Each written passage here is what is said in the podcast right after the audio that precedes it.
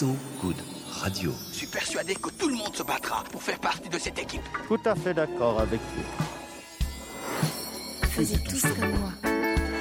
Moi Moi, je suis un type qui a fait beaucoup pour l'écologie. Faisiez tous comme moi. So Good Radio. À partir de maintenant, tout ce que vous direz pourra être retenu contre vous, monsieur Wolfoni. Bonjour tous, toutes, bienvenue sur So Good Radio dans Faisez tous comme moi avec moi Marie Arquier, bonjour, et lui, Ronan Baucher. Bonjour, bonjour. Le froid s'installe et quand ils le peuvent, les retraités et les oiseaux migrent vers de plus chauds climats, certains par groupe organisé, d'autres sauvent des vols majestueux en solitaire, comme la plupart des rapaces diurnes, comme ma grand-mère aussi. Tous les rapaces sédentaires ou migrateurs, diurnes ou nocturnes, sont protégés, sachez-le, par la loi française depuis l'arrêté ministériel du 17 avril 81. Et pourtant, surprise, ils subissent un braconnage continu et impuni malgré les peines prévues et supposées dissuasives. Comme toutes les espèces, les rapaces sont d'une importance capitale lorsqu'on parle de biodiversité et ils revêtent également une charge symbolique, historique, sociale et mythologique forte et plutôt à part. Ils sont donc le sujet du numéro 18 de la splendide revue Billboard. Sa rédactrice en chef, euh, Anne de Malheureux, est avec nous aujourd'hui. Bonsoir. Bonsoir. On dit Billboard ou Billboard parce qu'il y a I et deux L. Alors, euh, on dit euh, Billboard. Et euh, pour comprendre ce que ça veut dire Billboard, il faut faire un petit saut dans le temps et s'intéresser à des mondes un peu oubliés, parce que c'est un terme de vieux français qui veut dire, c'est un terme de chasse en fait, euh, qui veut dire chasser euh, au hasard de la rencontre euh, dans la forêt, euh, en promenade. Voilà. Donc Billboard. Donc j'ai fait une erreur directe. Enfin, on ne le dit plus trop non plus. Oui, c'est ça en fait. Donc c'est pas très grave, personne ne sera vraiment là pour me reprendre. Alors, à avoir travaillé soigneusement et longuement sur ce numéro, il y a un, un rapace ou un aspect des rapaces qui vous a particulièrement fasciné? Un petit animal totem? Hum, alors, euh, en fait, ce qui nous a fascinés, mais c'est parce que quand on s'intéresse aux gens qui s'intéressent aux rapaces, c'est ça qui arrive immédiatement, c'est euh, le vol. Euh, le vol des rapaces qui est euh, hyper caractéristique selon les espèces euh, et qui fascine les humains depuis la nuit des temps. Qu'est-ce qui les fascine plus C'est la vitesse, la vision de très loin C'est quoi? Je crois que ce sont, euh, ce qui nous fascine, c'est que ce sont des prédateurs du ciel en fait, et que euh, ils ont une puissance euh, de vol, euh, de capacité à prendre de la hauteur, de capacité à faire du vol stationnaire, comme les faucons, de capacité comme les vautours à planer les ailes immobiles pendant des centaines de kilomètres. Enfin voilà, c'est On les sent plus performants Mm. que nous dans les tout à airs. fait. Il n'y a pas de mal, ceci dit. On va lever avec vous les yeux au ciel hein, pour discuter rapaces et pensées complexes. Mais avant, on regarde juste en face de nous où se trouve Renan Baucher, c'est lui, qui de son côté capture tous les jours une actualité parmi les vols des news. Faisiez tous comme moi. T'as tapé quoi, Renan? Juste avant, je, concernant ta grand-mère, elle est plutôt voyage organisé ou vol majestueux? Allez, vol majestueux Vol- en solitaire, ma grand-mère. D'accord, Elle est, ok. elle est, elle est rapace. Je n'ai pas voulu te couper pendant ton lancement, mais je, je me suis posé, ça me trottait dans la tête. quand même. Elle, est, elle est seule. Alors, bon, c'est pas l'objet du journal, malheureusement. Mais, C'est bien dommage. j'aurais Mais on l'embrasse quand même. Oui. Euh, Aujourd'hui, j'ai envie de vous parler de Jonas Bendi- Bendiksen. Il est norvégien, il a 44 ans. Il est photographe. Il a, présenté la- il a présidé l'agence Magnum Photo en 2010. Et il compte pas mal d'awards à son actif depuis une grosse dizaine d'années. Si je résume, Jonas, euh, il gère bien. Il est là. Il gère très bien. Et c'est un Norvégien. Euh, En avril 2021, Jonas il sort son dernier projet, The Book of Veles, le livre de Veles, si je vous le traduis. Et il plonge euh, à travers, un, oui, bah oui, Euh, à travers un photoreportage, lectrice et lecteur, dans cette ville macédonienne de Veles, qui compte un peu plus de 50 000 habitants. C'est au centre de la Macédoine. C'est aussi une des villes les plus polluées d'Europe. Et sans aucun rapport, c'est aussi une ville qui est jumelée avec Cherbourg. Les jumelages, c'est tout un truc tout à fait passionnant. Faudra qu'on Ouais. en parle un jour. Euh, Cherbourg. Je raconterai, moi j'ai une histoire sur Cherbourg, mais je la raconterai pas aujourd'hui. Bref, euh, Vélez est surtout euh, devenue connue parce que dernièrement, elle s'est avérée être une ville fourmillant de petits hackers qui produisaient de la fake news et qui ont influencé les décisions et éléments de langage de l'administration Trump, qui aimait beaucoup les éléments de langage et les fake news. Le livre, il est le droit à ses présentations sur grand écran lors du festival Visa pour l'image de Perpignan, c'est un festival de photojournalisme, début septembre. Euh, ça a eu plutôt un très bon accueil, tout le monde a applaudi ce livre. Et puis trois semaines plus tard, coup de théâtre, le respecté Jonas Bendixen, il a annoncé euh, avec une interview qu'il a donnée sur le site de Magnum Photo que tout ce rep- photo-reportage était faux. Tout simplement faux. Il est bien allé à Vélez, photographier des paysages et des lieux, mais ils étaient tous vides. Il a ensuite utilisé des logiciels pour intégrer à ses photos que des faux personnages, des fausses voitures, des faux ours, des, même des fausses euh, Ah oui, il y a un ours qui se baladait dans les rues. oui. Ouais, ouais, il y avait, il- voilà, il voulait en fait euh, remettre un peu l'imaginaire qu'on avait de ces villes de l'ex-bloc soviétique euh, avec des, des, voilà, des, des fausses, des fausses choses qu'il avait piochées dans les logiciels et sur Internet. Même les textes du livre qui donc accompagnent les photos ont été écrits par une intelligence artificielle. Il précise, je n'ai fait qu'un peu d'editing. Voilà, ça représente 5000 mots quand même, qu'il a laissé, laissé la machine écrire 5000 mots. Alors pourquoi cette supercherie? Parce que même s'il avait laissé quelques indices un peu gros, comme par exemple la signature des textes était signée par le nom du logiciel. Visiblement, personne ne l'avait vu. Euh, il pensait en tout cas qu'il serait identifié, mais il a vu que personne n'avait vu la supercherie. Euh, donc il s'est dévoilé. Et en fait, il a expliqué qu'il voulait montrer la vulnérabilité de sa profession sur les fake news et même la deep fake news. Euh, et cela a plutôt bien fonctionné, puisque donc aucun professionnel de la profession n'ont remarqué l'énorme canular. Il espère que son happening permettra à ses, confrères de trouver des parades humaines et technologiques pour démasquer à l'avenir le tsunami de fake news qui va vraisemblablement s'abattre sur le photojournalisme.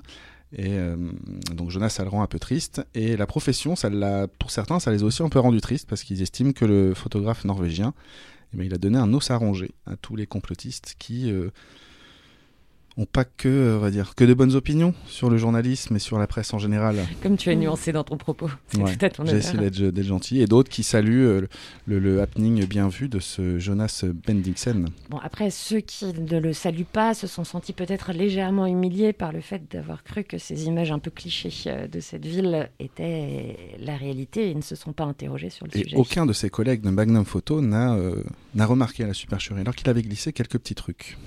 Alors, Anne de Malray, qui est toujours avec nous, rédactrice en chef euh, du magazine Bibode, ça vous inspire quoi, ce genre de, de happening sur euh, la presse?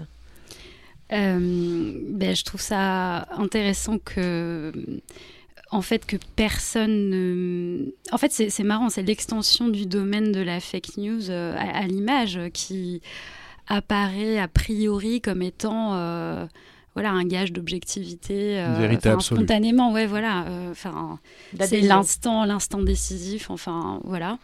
Euh, donc c'est vraiment intéressant de voir que c'est aussi manipulable. Après ça me fait penser euh, pour revenir sur un terrain qui est plus proche de, de, de ce qui m'occupe euh, dans la revue, euh, à la manière dont euh, la, photo animalière ou le film animalier en fait fait l'objet de ce genre de, débat, mais depuis, depuis longtemps déjà en fait, depuis Disney même, depuis l'après-guerre, parce que en fait la mise en scène d'animaux dans des contextes euh, qui apparaissent comme étant naturels, c'est pas du tout quelque chose de nouveau en fait. Donc c'est intéressant de voir que ça se décale euh, voilà, à, des, à des paysages urbains, à des situations euh, entre humains. euh, C'est un débat qui existe aussi dans la photographie ou uniquement sur le documentaire filmé? Euh, non, ça existe aussi sur la photographie. euh, oui, on peut euh, mettre en scène et, et ne pas montrer qu'on met en scène. Enfin, Avec euh, ce qu'on peut trouver d'anthropomorphe, j'imagine, dans les documentaires animaliers en question. Oui, complètement. Enfin, ça, c'est, évidemment un topos euh, hyper euh, présent dans, la représentation de l'animal, la question de, l'anthropomorphisme. Et, et c'est une grande question. Euh, après, euh, est-ce que euh, il faut dire pas d'anthropomorphisme du tout? Euh, Je sais pas parce que de toute façon, euh, on ne peut que s'approcher de l'animal. Enfin, il n'y a pas de la notion d'objectivité euh, est, est compliquée en fait euh, dans- dans- sur ce terrain. Donc, on est- Oui. Tant qu'on met pas des l'anthropomorphisme- sur le, le film des suricates m'avait bien attrapé. personnellement. Bah oui, voilà. Voilà, C'est, Ah petits on y est- suricates sur la on table. y est très C'est très efficace et, et c'est un outil en fait de pour se relier, enfin pour être en relation. Je suis très relié moi avec eux. Relié sur Icat ici. Merci, on continue à discuter. Euh, revue Billboard et Rapace, mais ce sera après la musique, parce qu'on écoute un peu de musique ici, ça fait toujours du bien. C'est la chanteuse Gwen McRae avec son époux George du même nom, sur un album au titre éloquent, c'était Together, on est en 75, et c'est The Rub sur ce goût de radio, un peu d'amour dans ce monde. Merci.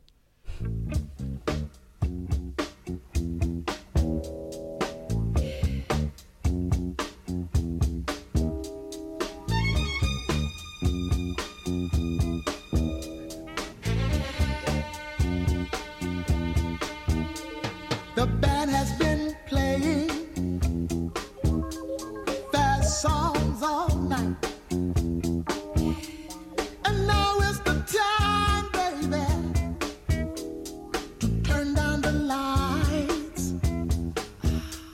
So give me your hand, baby, and move in real close. Cause I got something, that you'll the most. Look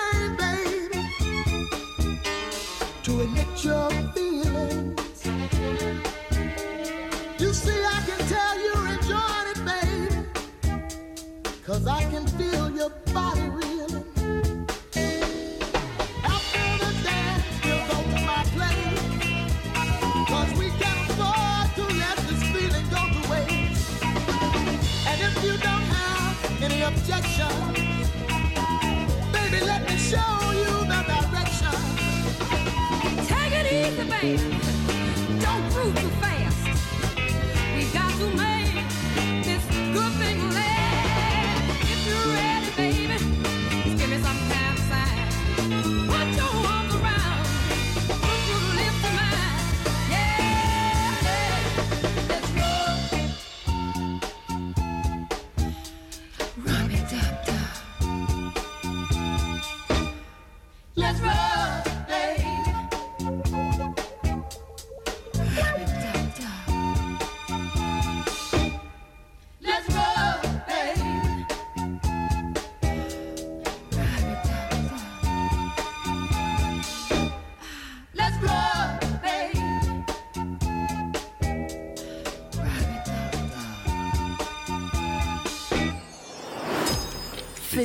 Comme moi. Vous êtes et nous sommes toujours sur So Good Radio avec Anne de Malray, journaliste et rédactrice en chef de la revue semestrielle transdisciplinaire Billboard. Dans... Billboard, je vais pas y arriver. Ça fait des années que je dis Billboard, je vais pas m'en sortir. C'est pas grave, les vieux français me pardonneront. Mais je pense qu'on peut dire Billboard. Hein. En fait, accepté. euh, on peut- il faut dire entre les deux. En fait, laisser l'ambiguïté. Billboard. dont le numéro 18 est consacré donc au rapace. Et le mot même de rapace, il est passé dans le langage courant et il convoque des sentiments un peu, un peu contraires, un peu contradictoires. On a, quand on dit rapace, on voit en mêler la majesté, l'impérialisme, le fascisme des temps révolus, la fauconnerie en costume, l'implacable, le sauvage. Est-ce que c'est justement cette méconnaissance et en même temps cette multiplicité de des références qui vous a fait euh, aborder ce sujet-là? Comment est-ce qu'il s'est imposé ce sujet?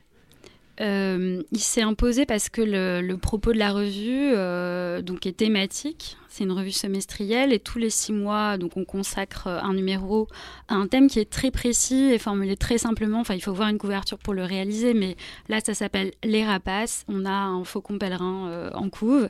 Euh, rien de. On ne peut pas louper, il c'est est clair, tout en gros plan.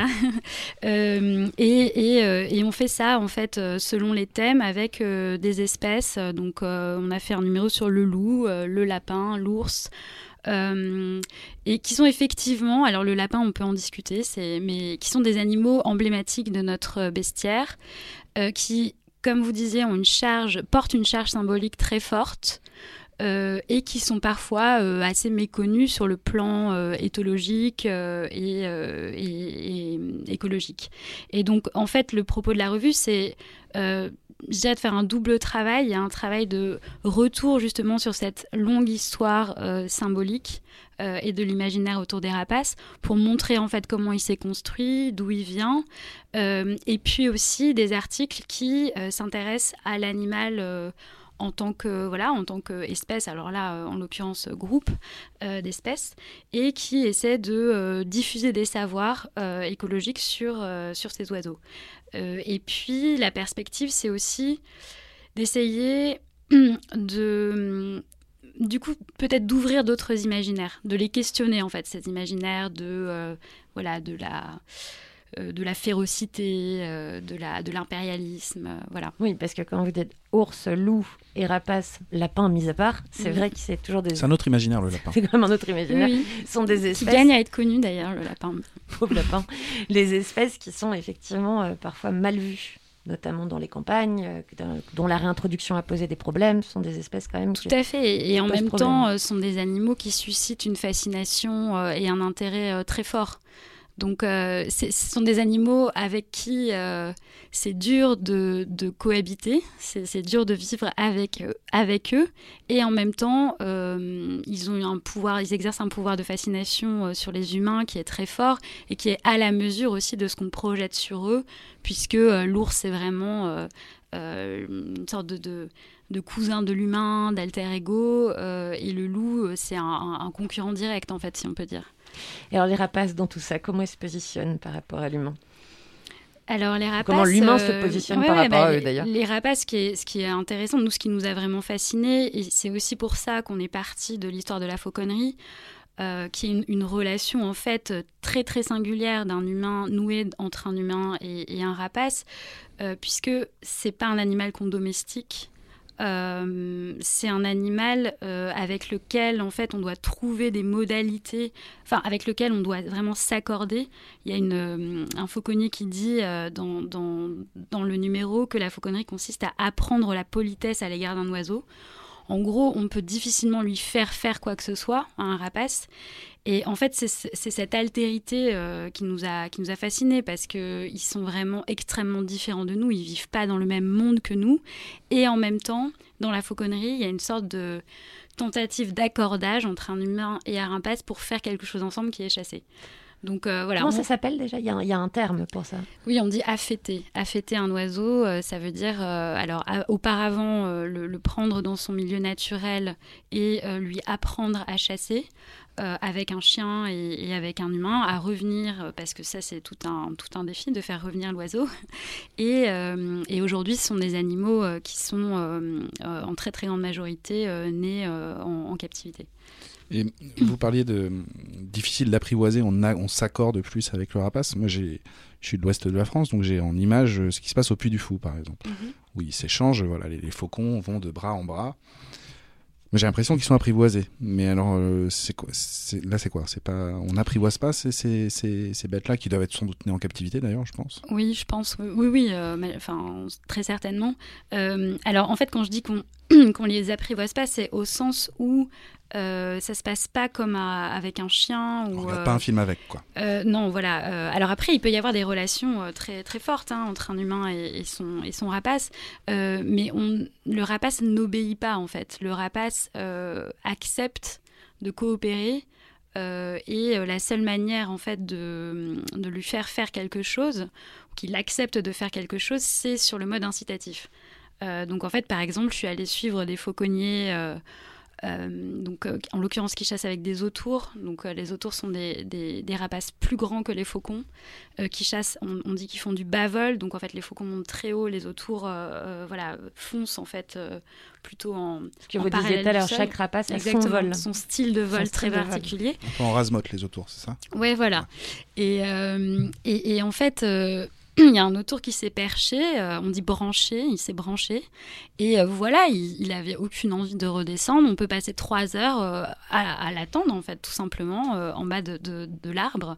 Et c'est ça qui est complètement euh, euh, fascinant, en fait, dans cette relation. C'est que c'est que c'est vraiment, c'est ça, c'est vraiment une relation de, de co-apprentissage, en fait. Donc il fallait être patient. Il faut être très patient, ouais. D'ailleurs, Mm. c'est un des articles hein, qui se trouve dans la revue. Vous avez suivi ces Mhm. gens-là Euh, C'est une personne en particulier Oui, alors enfin, c'est une personne euh, qui, euh, qui, avec qui j'ai été mise en contact et donc qui lui chasse en, en Bretagne justement euh, avec un avec un autour. Alors l'histoire c'est que son autour est mort euh, juste avant que je vienne le voir. Donc euh, il est mort, je cite Olivier Toupé, de sa belle mort à, à la chasse. Il est mort dans un, un, euh, un accident avec un autre tour en fait. Euh, et, euh, et donc je, je suis allée chasser avec d'autres fauconniers en fait avec qui ils chassent. Et ce qui était passionnant, c'est de comprendre en fait que autour de cette relation, il y a un monde en fait, c'est ce que je raconte dans l'article, un monde qui se déplie, qui est le monde des campagnes, euh, qui, euh, qui est sujet à un effondrement euh, de la biodiversité qui est lié à la transformation des milieux, et qu'en fait ces pratiques euh, de, chasse euh, ancestrale euh, qui ont un effet euh, vraiment euh, dérisoire en termes de voilà de de prélèvement de Parce que qu'est-ce qu'on chasse, avec un autour Euh, alors on chasse euh, historiquement euh, La le lapin, la perdrix, euh, le faisan, autant d'espèces euh, de, de plaine qui euh, sont euh, en très mauvais état de conservation euh, en France aujourd'hui. Donc c'est ça qui est intéressant, c'est de déplier toute cette histoire, de voir qu'il y en a un qui du coup, euh, par ailleurs, a travaillé d'ailleurs euh, dans une zone Natura, à la gestion d'une zone Natura 2000 toute sa vie. Donc il est entre les mondes, il est entre le monde de la fauconnerie et le monde de la conservation. C'est ces zones de contact aussi qui nous intéressent dans la revue. Et il décide d'arrêter parce que euh, bah, parce qu'il n'y a plus de lapin en fait. Alors, quand vous parlez justement de, de déplier les choses, vous les dépliez par divers biais. hein, dans, dans ce, dans ce numéro 18, on va euh, d'un grand article d'experts universitaires consacré au traité monumental du roi Frédéric II de Hohenstaufen, c'est-à-dire Oui. 12e, 13e siècle, au sujet de la fauconnerie. Un roi passionné de fauconnerie. Très Un bel empereur euh, fauconnier. ouais. Et un article qui en arrive, bah, comme vous le disiez, quand on interroge les experts, ça devient passionnant, les spécialistes. Un article sur un sujet qui, au départ, ne paraît pas touché et finit par toucher, magnifiquement illustré d'ailleurs. On passe de ça à un article sur la vidéo muette et assez saisissante hein, de l'artiste contemporaine Mircea Cantor, qui est un combat entre un faucon et un drone. Par exemple. Et là, cet article, donc sur une très courte vidéo, est-ce qu'on peut en parler un tout petit peu de cet article euh, sur Mircea Cantor Euh, oui, alors en fait, euh, bon, la, la revue, on n'a pas vraiment contextualisé, mais elle est, elle est donc éditée, elle est coéditée par euh, les éditions Glénat et par la Fondation François Sommer qui gère le musée de la chasse et de la nature à Paris. On va y revenir. Voilà, et, et donc la revue, donc vous parliez d'iconographie, effectivement, à chaque numéro, on propose une sorte de traversée en fait dans l'histoire des représentations euh, du sujet dont on parle, donc en l'occurrence les rapaces, et on va des traités, euh, vous parliez du, traité de fauconnerie euh, fondateur de l'empereur Frédéric II au, XIIIe siècle. Donc on va de là, alors avec une, très belle iconographie euh, euh, médiévale, jusqu'à l'art contemporain. Et donc cette exposition en fait de l'artiste Mircea Cantor euh, qui a eu lieu au, musée de la chasse et de la nature, où il présentait cette vidéo assez fascinante effectivement d'un aigle qui capture un drone. Ce qui est une pratique qui a été déployée à des fins militaires ou en tout cas des tentatives parce que c'est il s'avère que c'est pas très efficace en réalité. Euh, et aussi dans les pays euh, dans les pays du Moyen-Orient où on chasse beaucoup euh, enfin la fauconnerie est vraiment très importante on entraîne les oiseaux avec des drones sur des drones Alors, je vois l'air- perplexe de Ronan. J'ai peut-être mal entendu. On entraîne ou on traîne on entraîne, entraîne. les On oiseaux entraîne. ouais. On Avec traîne des les drones. oiseaux. Avec des Avec des drones, ouais. drones. Des drones qui sont déguisés en, en faucon. Non, des drones qui sont en, en drone, qui sont tout à fait en drone. Mais, euh, mais ils, ils activent les réflexes de, de- de chasse chez les, chez les rapaces. Alors, à l'intérieur de ce, mag- de ce numéro en 18, on a, on a une réflexion fascinante hein, de l'anthropologue Sarah Souchroer la- sur l'alliance, justement, on en parlait entre humains et rapaces. Et ça, c'est accompagné des magnifiques peintures de Thilo Heinzmann. Alors, par exemple, encore une fois ici, les peintures ne sont pas là pour illustrer le propos de l'article. Est-ce que ce serait plutôt une traduction de ce que l'article est supposé comme, problématique En fait, le pari euh, qu'on a fait, c'est de, vraiment de proposer une double lecture, c'est-à-dire qu'on peut feuilleter la revue en ne regardant que l'iconographie. Et euh, il y, a, un mode de, voilà, il y a un mode de compréhension du sujet euh, et aussi peut-être une perception sensible de justement l'évolution de la sensibilité à, à, au rapace en l'occurrence euh, à travers le temps, à travers les modes de représentation. Euh, et, euh, et donc on- ça fonctionne vraiment par évocation. Et les associations entre un artiste et un texte, c'est voilà, c'est- décidé sur ce mode-là. Comment, par exemple, ces peintures de Thilo Hensman qui sont, qui sont magnifiques évoquent clairement le vol avec ces jetés de couleurs sur, sur une toile. Alors, on va revenir hein, sur ce numéro 18 et sur la revue, plus, en plus en général sur la revue Billboard. Mais avant, vous nous avez choisi une petite musique. Oui. Qu'est-ce que c'est et pourquoi cette musique Alors, euh, c'est une musique qui euh, colle tout à fait avec le thème, mais par ailleurs, je l'ai écoutée un peu comme une berceuse euh, tout l'été. Et donc, c'est une chanson extraite d'un album qui s'appelle Wake Up Calls de l'artiste anglais Cosmo Sheldrake. Et ça s'appelle Old Song. Tout de suite sur So Good Radio.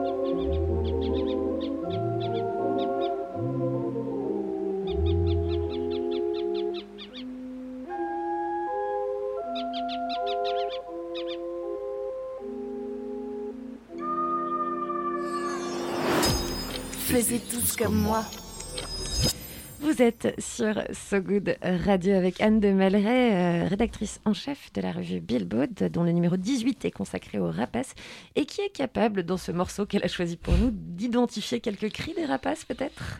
Euh, alors, je sais bien reconnaître la hulotte parce que je l'entends souvent. J'ai l'impression qu'il y a un début de cri d'appel de hulotte, mais franchement, en fait, je veux pas m'aventurer euh, plus loin. Euh, La voilà. spécialiste, je suis sûre Moi, je me suis que- aventuré, j'ai dit qu'il y a peut-être un bruit de chat. Alors, j'étais un peu loin. Ouais, alors ça, non, ça, c'est sûr que non. Il y a encore des progrès à faire sur l'analyse Mm. du cri de rapace. Ouais. Donc ce numéro 18 est consacré aux rapaces. On en a parcouru quelques articles. Il y a au milieu des textes proprement littéraires, une partie euh, consacrée à la fiction ou à la littérature. Oui, alors ça c'est un, dossier en fait qu'on qu'on fait à peu près à tous les numéros, qui est coordonné par euh, Anne Simon, qui est euh, chercheuse au CNRS et spécialiste de littérature contemporaine. Et en fait, de la même manière qu'on essaie de, de montrer voilà, comment les, écrivains se saisissent du thème, euh, non pardon, j'allais dire comment les artistes se saisissent du thème euh, à travers le temps, euh, on fait la même chose en fait avec des textes qui donnent comme ça des points de repère. euh, donc là, on, on- justement, on reproduit un extrait de ce fameux traité fondateur de Frédéric II. Oui, d'ailleurs, l'extrait qui donne des règles de vie si on veut être un bon Oui, oui. fauconnier, en quelque sorte.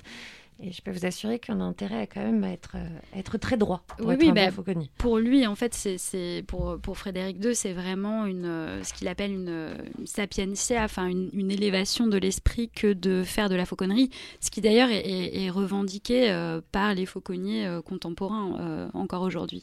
Et on va jusqu'à Hélène MacDonald, qui donc est, est cette auteure euh, anglaise, naturaliste euh, et, aussi historienne des sciences, euh, qui a écrit ce best-seller qui s'appelle M pour ma belle, où elle raconte en fait ses péripéties avec l'affêtage de son autour à, la, à la mort de son père et comment elle fait un travail de deuil avec cet animal en fait qui dont elle dit voilà qui, qui c'est un fusil à plumes en fait. Il incarne cette puissance de mort fascinante justement. Alors, vous l'avez dit, hein, historienne, euh, euh, historienne des sciences, euh, chercheuse au CNRS. Vous avez également une, une historienne de l'art qui intervient dans le magazine, qui a donné d'ailleurs une conférence oui donc au euh, musée de la chasse et de la nature. Oui, oui, donc Estelle Zong Mingual qui, qui a écrit ce, ce- donc ce livre Apprendre à voir le point de vue du vivant, où elle propose en fait une, une relecture de certains tableaux de la peinture de paysage euh, pour euh, euh, y faire émerger ce qu'elle appelle le, une, manière de représenter le point de vue du vivant.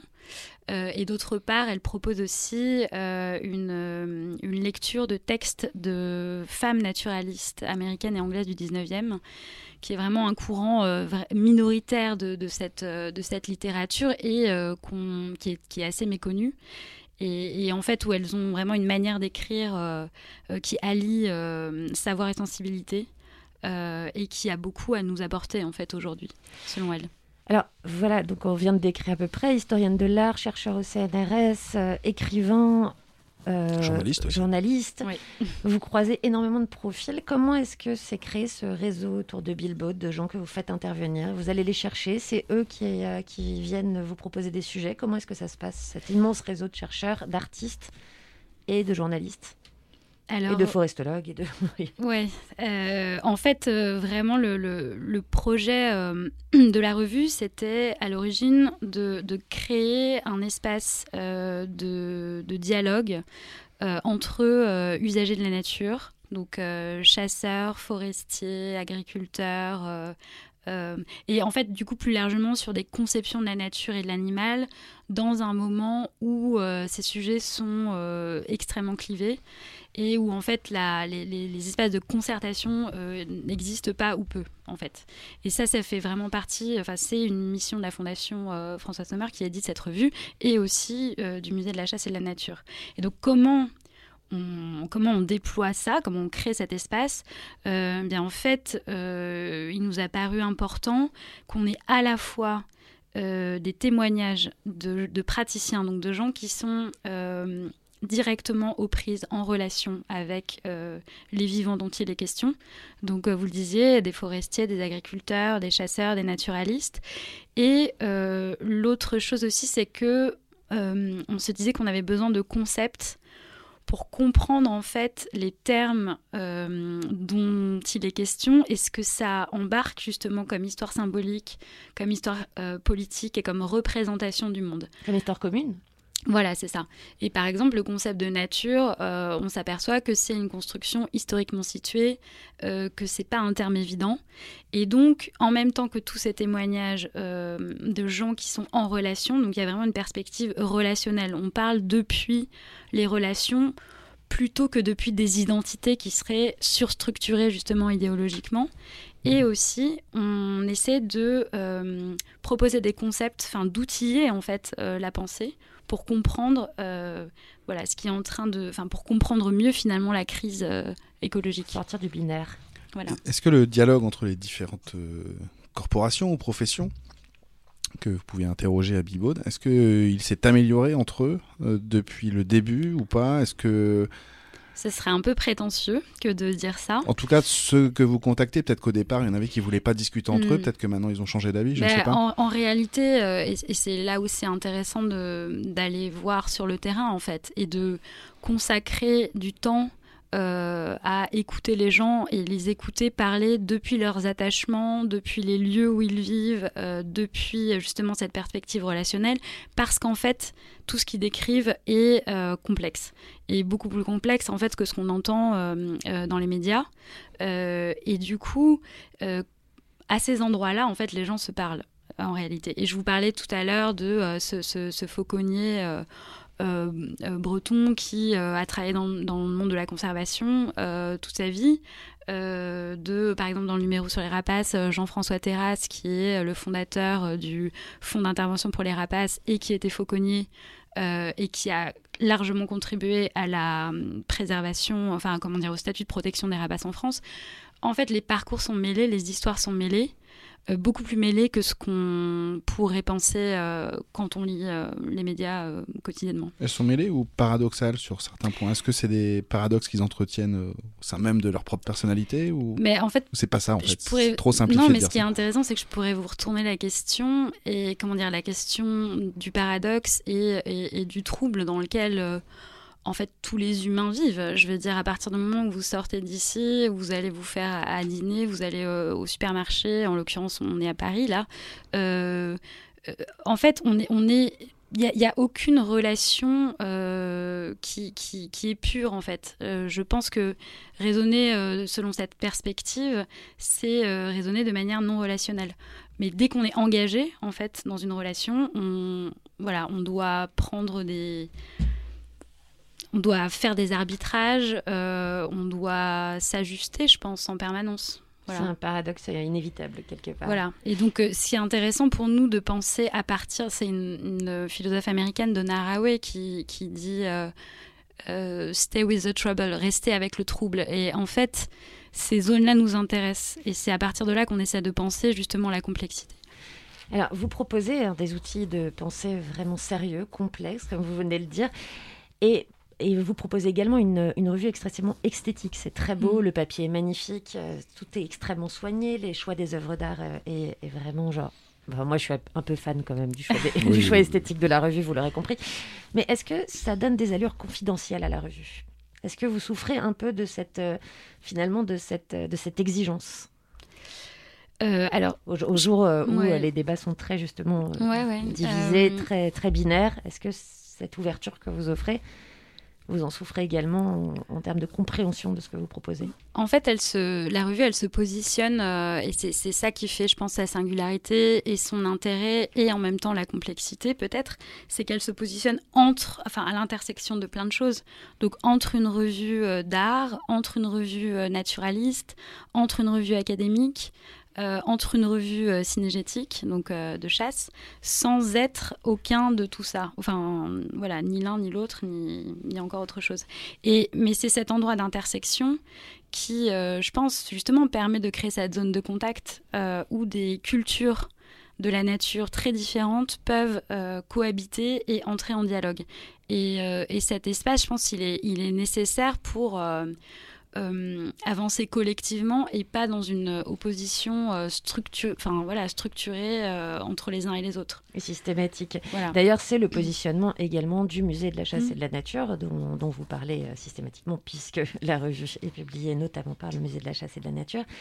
Est-ce que ce mot chasse, je sais que le musée en souffre dans, le, dans la fréquentation qu'il pourrait avoir. Je pense que le mot chasse ne serait pas présent directement dans le titre. Je sais que quand on en parle autour de soi, on dit il faut absolument aller au musée de la chasse et de la nature, c'est magnifique. Ça, comment ça, musée de la chasse tu, enfin, Je comprends pas, c'est c'est Mm. pas dans l'air du temps.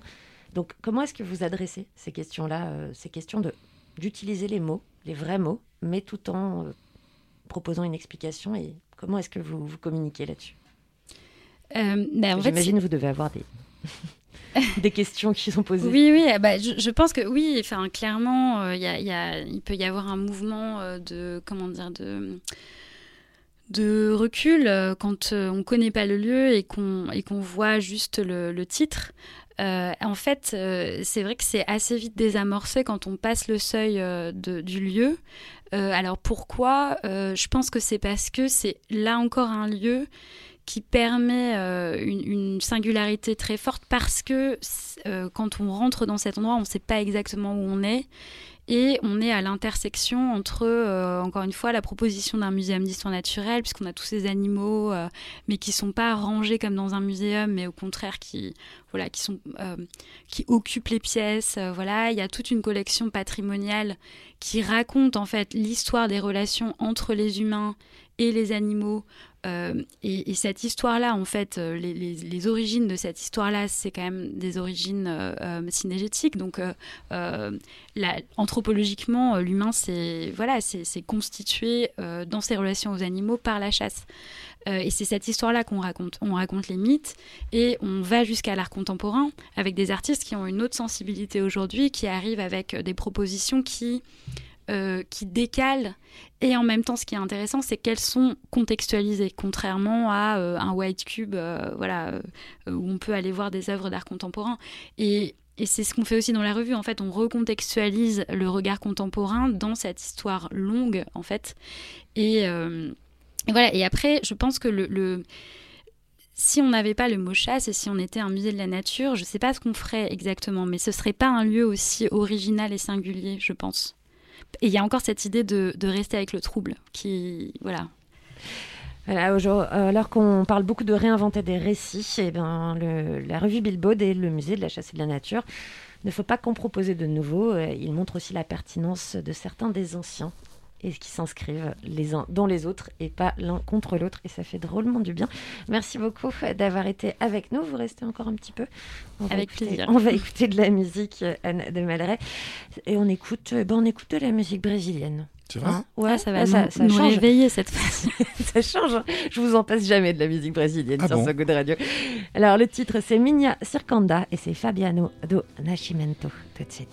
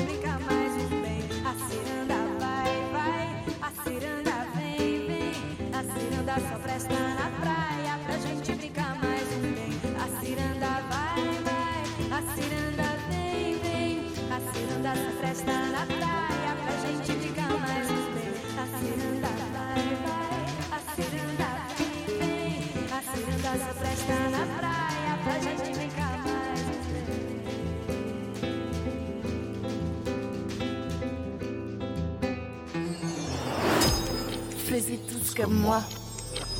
Et c'est la fin de cette émission. Vous reconnaissez le petit roulement musical qui coule, qui coule sous nos voix. On a discuté euh, revue Billboard, on a discuté euh, musée de la chasse et de la nature avec Anne de Malray, la rédactrice en chef de Billboard, qui est toujours avec nous. Et euh, justement, on discutait de savoir comment trouver les autres numéros, puisque ils sont tous disponibles, hein, il suffit de les commander. Voilà, alors on peut euh, venir les acheter au musée et en profiter pour visiter le musée. On a une super librairie d'ailleurs depuis la réouverture du musée en juillet. Ou alors, recommande. ouais. Ou alors on peut les commander euh, chez euh, son libraire préféré de quartier. Euh, et tous les numéros, s'il ne les a pas euh, en, en stock, il peut les commander. euh, voilà.